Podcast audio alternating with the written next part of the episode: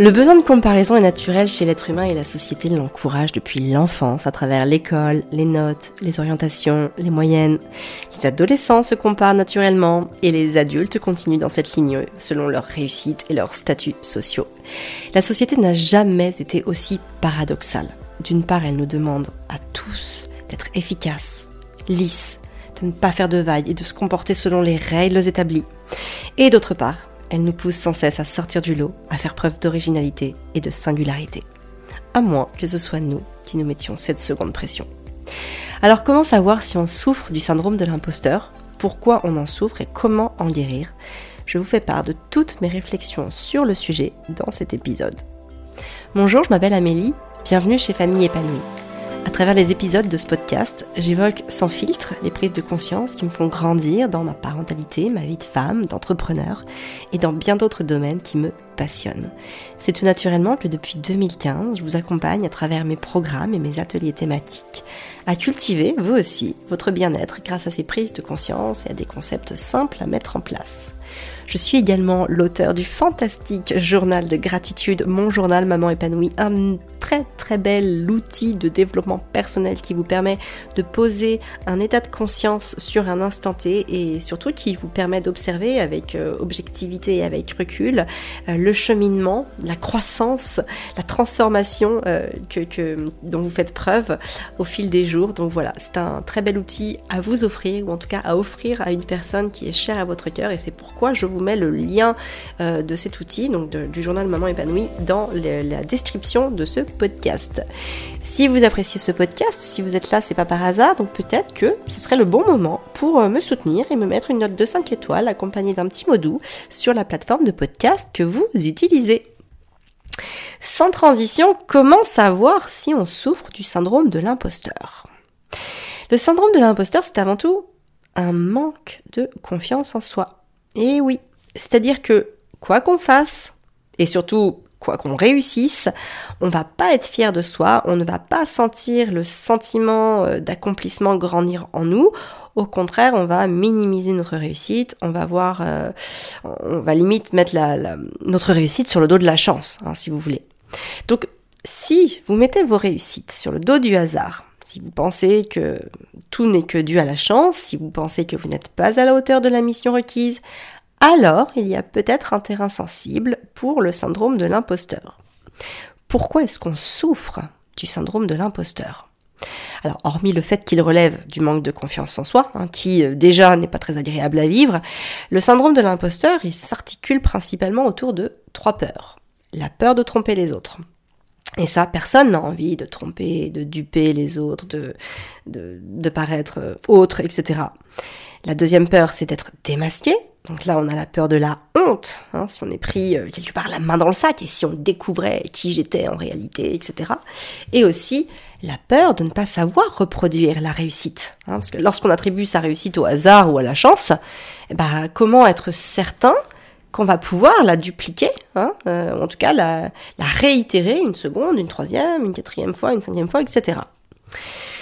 Alors j'ai tout simplement de dire comment en guérir. Alors c'est pas une maladie non plus, mais en tout cas comment faire transformer, enfin comment transformer tout ça.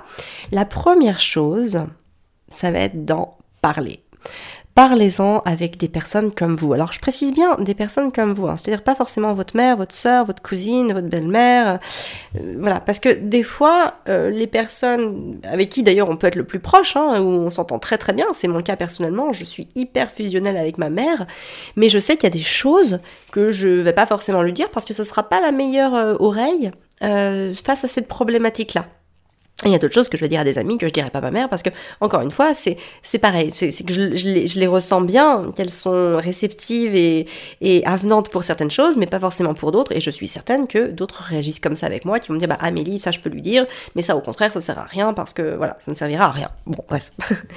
Donc euh, essayez vraiment toujours d'identifier les personnes qui vont pouvoir écouter votre message écouter votre peur écouter votre angoisse mais sans vous juger. Ou sans non plus chercher toujours à vous trouver des solutions. Euh, vous savez, il y a des gens, en fait, c'est un petit peu comme ça, pour se sentir utile, bah, ils vont avoir envie de, toujours vous dire ce que vous devez faire ou ce qu'ils auraient fait. Mais finalement, peut-être que ça ne fonctionnera pas pour eux. Enfin, en tout cas, ce qui, a fonctionné pour eux, je veux dire, ne fonctionnera pas pour vous. Donc, voilà, essayez plutôt de trouver euh, des personnes qui sauront vous, écouter et euh, ou en tout cas qui aussi sauront faire preuve de force de proposition dans le domaine que, que vous traversez, enfin dans la thématique, la problématique que vous traversez. Et euh, moi, j'ai aussi eu des périodes, notamment où je me sentais comme un imposteur, notamment sur famille épanouie, parce que j'avais pas la légitimité d'une blouse blanche. Alors, ce que j'appelle la blouse blanche, c'est euh, je suis pas médecin, je suis pas pédopsychiatre, je suis pas pédiatre. Euh, la formation que j'ai, c'est celle d'éducatrice Montessori mais j'ai pas j'ai pas d'autres formations et notamment pas dans le médical et donc j'étais genre à toujours minimiser les résultats obtenus alors que je suis quand même une, une hyper optimiste de base hein. et notamment sur le développement mindset et entrepreneurial aussi il y a eu de long moment où je me sentais pas forcément légitime à vous parler de développement personnel, d'entrepreneuriat, euh, parce que moi aussi ça me prenait du temps à se mettre en place dans ma tête, et je dois même avouer que j'ai encore des périodes de doute, de remise en question, et c'est parfois aussi le bazar dans ma tête. Mais j'ai envie de dire sur quoi repose la clarté s'il n'y a pas eu d'obscurité? Donc oui, parfois c'est le chaos dans ma tête, parfois je doute tellement que je remets euh, en cause la question du sens, etc., de tout ce que je fais. Mais disons que à présent, j'associe ces périodes à des moments de turbulence qui sont nécessaires pour tester la solidité de toute la structure. Ah, sympa comme métaphore celle-là. Donc ces moments de turbulence, ils sont nécessaires pour tester la solidité de la structure, de votre structure. Et donc syndrome de l'imposteur ou pas, vous verrez que même celui que vous considérez comme le meilleur des experts, il a aussi ses périodes de doute et de remise en question. Et ça, je trouve ça hyper rassurant.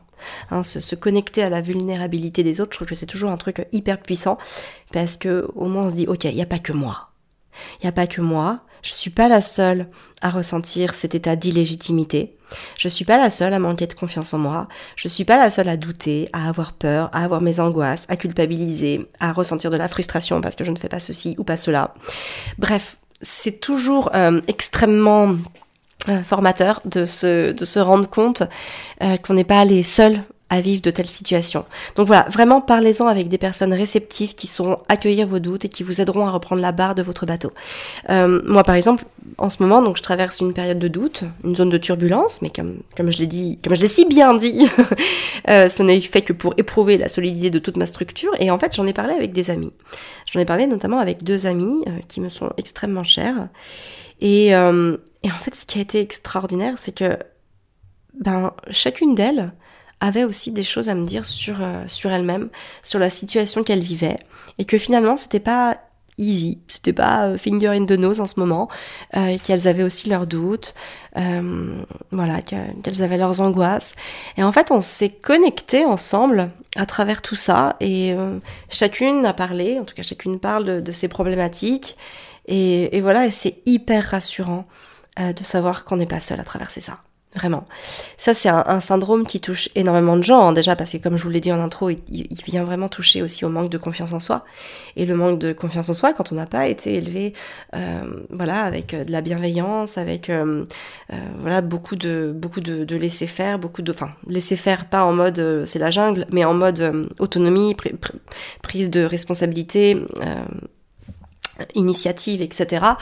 Quand on a souvent été soumis à à des directives, quand on a eu une éducation en mode descendance, avec l'autorité en haut et puis l'exécution en bas, euh, bah, ça, ne, ça ne fait pas grandir, ça, ça vient pas non plus euh, euh, amener un, un, terrain fertile pour, voilà, pour faire grandir la confiance et l'estime de soi. Et ça, la génération qu'on est, donc voilà, les adultes d'aujourd'hui, c'est quand même des lacunes qu'on a parce que nos parents étaient sûrement moins armés qu'aujourd'hui face à l'information et face euh, bah, aux, alternatives qu'on peut mettre en place, hein, tout simplement. Donc c'est pas qu'ils voulaient pas faire, euh, c'est pas qu'ils voulaient pas bien faire, c'est pas tout ça, non, au contraire, je pense qu'ils avaient vraiment cette envie de bien faire, mais que comme euh, ils entendaient les messages qu'il fallait faire de l'autorité, ne rien lâcher, euh, hyper cadré, tout ça, tout ça, et ben voilà, ça fait qu'on on, s'est soumis à certaines choses et on n'a pas développé notre libre arbitre, on n'a pas développé notre confiance en nous, on n'a pas fait grandir notre estime personnelle, et qu'on se retrouve aujourd'hui avec certaines lacunes qu'il nous faut C'est aussi pour ça que euh, j'insiste autant sur, euh, sur le message de famille épanouie, qui à la base était quand même de pouvoir offrir des solutions alternatives à nos enfants pour qu'ils puissent grandir euh, en se sentant bien plus en confiance que ce qu'on a pu l'être nous en tant qu'enfants. Et c'est aussi ce qui a énormément nourri mon pourquoi durant toutes ces années où je, je me suis entièrement consacrée à, cette, à ce message lié à la parentalité. La deuxième chose pour euh, se débarrasser du syndrome de l'imposteur, ça va être de transformer son dialogue intérieur. Alors évidemment, c'est bien plus facile à dire qu'à faire, hein. je, ne vous le cache pas. Pour transformer son dialogue intérieur, on va commencer par reconnaître ses accomplissements. Ça, c'est vraiment des choses qui sont très simples à faire, de reconnaître ce que l'on fait de bien. Ça, alors, notamment, vous pouvez l'écrire dans le journal Maman épanouie, c'est une case dédiée euh, au soir euh, où il y a écrit ma victoire du jour et donc chaque jour vous devez écrire euh, une victoire. Ça, peut vraiment être tout et n'importe quoi hein, ça, j'ai pas d'exemple là qui me viennent en tête parce que voilà ça peut ça peut être tout un, tas de, choses. Mais qu'est-ce qui vous a rendu fier de vous aujourd'hui? Et ça c'est important en fait de prendre le pli de chaque jour de trouver quelque chose. Des fois c'est hyper bateau hein. ça va être euh, je sais pas d'avoir fait ma pâte à crêpes au lieu d'acheter euh, les, les, crêpes, les pâtes à crêpes toutes faites. enfin voilà, ça peut être vraiment des choses hyper basiques. En fait, on s'en fiche, personne ne va vous juger, il n'y a que vous. Mais en tout cas, c'est important de prendre l'automatisme, l'habitude de chaque jour être reconnaissante pour, son, pour quelque chose qu'on a accompli. Ça, c'est vraiment hyper important. La deuxième chose, ça va être de pouvoir euh, nourrir, en tout cas entretenir l'indulgence et la compassion pour ses échecs. Il y a énormément de choses que vous n'allez pas bien faire, parce que peut-être que c'est la première fois que vous le faites, et donc bah, il vous faudra beaucoup plus de temps pour être rodé, mais ça c'est un processus d'apprentissage complètement euh, logique, complètement banal, complètement euh, normal. Donc euh, ayez vraiment entretenez, en tout cas ayez de l'indulgence et de la compassion par rapport à ça. Parce que c'est aussi grâce à ça que vous allez retenter une deuxième fois, et donc cette fois-ci vivre, enfin en tout cas vous donner toutes les chances de votre côté pour vivre une réussite, et aussi beaucoup de patience dans les résultats. Euh, les choses mettent du temps à se mettre en place, les habitudes prennent du temps à se prendre, euh, tout prend du temps. Sauf qu'aujourd'hui on est dans une société beaucoup trop rapide où tout est instantané. Et cette instantanéité qu'on a l'habitude d'avoir dans les colis que l'on reçoit, dans les réponses à nos mails, euh, dans, dans les, réponses WhatsApp, dans, dans les livraisons, enfin dans tout, tout, tout, on voudrait la même chose à notre échelle à nous. Sauf que c'est pas pareil, parce que c'est pas juste des process qu'on va appliquer, on, on clique pas sur un bouton pour mettre le programme euh, désinstaller le syndrome de l'imposteur. Ça se passe pas vraiment comme ça en soi. Donc évidemment, ça se travaille chaque jour. Il faut du temps, il faut de la pratique. Hein? Vous n'allez pas vous lever un matin en vous disant ah bah ça y est, voilà, aujourd'hui je n'ai plus le syndrome de l'imposteur. Non, c'est vraiment euh, une pratique récurrente, une pratique régulière, une pratique journalière que vous allez faire qui va vous emmener à un moment euh, à dépasser ce syndrome-là. Et vous le dépasserez d'autant plus euh, que vous allez surtout travailler sur le fait de gagner en confiance en vous. Hein Donc chaque jour, on se trouve une victoire. Ça, c'est vraiment quelque chose que je veux que vous fassiez. C'est vraiment facile, vous pouvez le noter chaque jour. Soit vous prenez le, journal Maman épanouie, j'ai mis le lien dans la description. Vous pouvez aussi l'écrire sur n'importe quel cahier euh, vierge. Chaque jour, en tout cas, vous planchez sur votre victoire du jour. Et au fur et à mesure, vous allez voir que euh, vos recherches, de, victoire du jour vont se fluidifier, vous allez trouver de plus en plus rapidement, ça va devenir euh, vraiment quelque chose de, beaucoup plus facile, et peut-être même parfois que vous en aurez deux, peut-être trois, etc. Donc voilà, c'est vraiment important. Alors, on peut très vite aussi tomber dans le piège de euh, la prétention. Hein, quand on, notamment, moi je sais qu'il y a quelques, il y a quelques semaines, j'ai fait une story euh, Instagram et Facebook sur ma pratique du yoga. Et on me voyait monter en, en tripode donc c'est quand même et puis encore beau aussi d'ailleurs ce sont pas des, des positions euh, accessibles par exemple euh, bah, pour un yogi débutant par exemple hein, si demain vous commencez le yoga peut-être que c'est pas les positions que vous allez pouvoir faire tout de suite et encore, si vous êtes gymnaste ou, danseuse ou quoi que ce soit, peut-être que vous y arriverez. Mais voilà, c'est pas forcément des, positions qui sont hyper évidentes. Et donc j'ai montré ça en story en disant que j'étais super euh, fière de moi euh, parce qu'aujourd'hui, bah voilà, je les maîtrisais avec beaucoup plus d'assurance, euh, sans forcément me casser la figure, quoique. et en fait, le but premier ici n'était pas de montrer que je savais faire le tripode ou que je savais faire le corbeau, bien que, en toute sincérité, mon ego était comblé de pouvoir vous le montrer, hein, très clairement. Mais on va dire que ce qui était important pour moi à ce moment-là, c'était de vous partager ma victoire de vous partager ma réussite, ma fierté, le fruit de mon travail, de ma constance, parce que ce qui ne se voit pas derrière, euh, derrière ce tripode ou derrière ce corbeau, c'est toutes les fois où j'ai essayé de monter en tripode et où toutes les fois où je me suis ramassée, ou les fois où je me suis fait mal au bras, enfin mal au, ouais, mal au-dessous de bras, aux aisselles là, à cause de, à cause de ce fameux corbeau. Et voilà, j'étais juste très fière de cette réussite et, et voilà, je trouve que c'est important aussi de pouvoir euh, euh, célébrer ses victoires avec d'autres, ses réussites avec d'autres, sans forcément tomber sous le joug de la prétention ou de la vantardise ou de toutes ces choses-là. Euh, quand on partage une réussite avec le cœur et qu'on le partage notamment aux bonnes personnes, normalement, je dis bien normalement, ces personnes doivent être heureuses pour vous. Et donc elles doivent vous renvoyer une sensation d'accomplissement euh, grâce à, la, bah, tout simplement grâce à, la sympathie qu'elles vont vous montrer, ou aux encouragements, ou voilà la, la capacité d'accueil de votre message. Donc euh, n'hésitez pas à partager aussi. Alors, là je parle des réseaux sociaux, mais vous pouvez tout simplement le partager à votre échelle dans votre cercle d'amis ou euh, voilà à votre groupe d'entrepreneurs ou à à n'importe qui, à votre famille ou, à, vos collègues si vous êtes euh, au boulot, et puis à vos voisins, voisines, enfin bref, aux personnes, euh, en tout cas chez qui vous allez savoir qu'il y aura une belle réceptivité et que ça va venir euh, amener un, bah voilà, un bel échange dans vos relations. Et enfin, la troisième chose pour se débarrasser du syndrome de l'imposteur, c'est évidemment de s'arrêter, enfin de se faire stop à la comparaison. Faites les choses pour le sens qu'elles vous apportent et le sens que vous créez pour votre vie.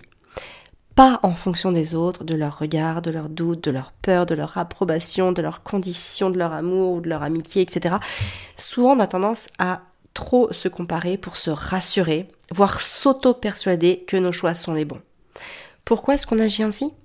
Parce que ben, on a une petite estime de soi donc qui remonte, comme je l'ai dit tout à l'heure, très probablement à des schémas de conditionnement enregistrés durant notre enfance.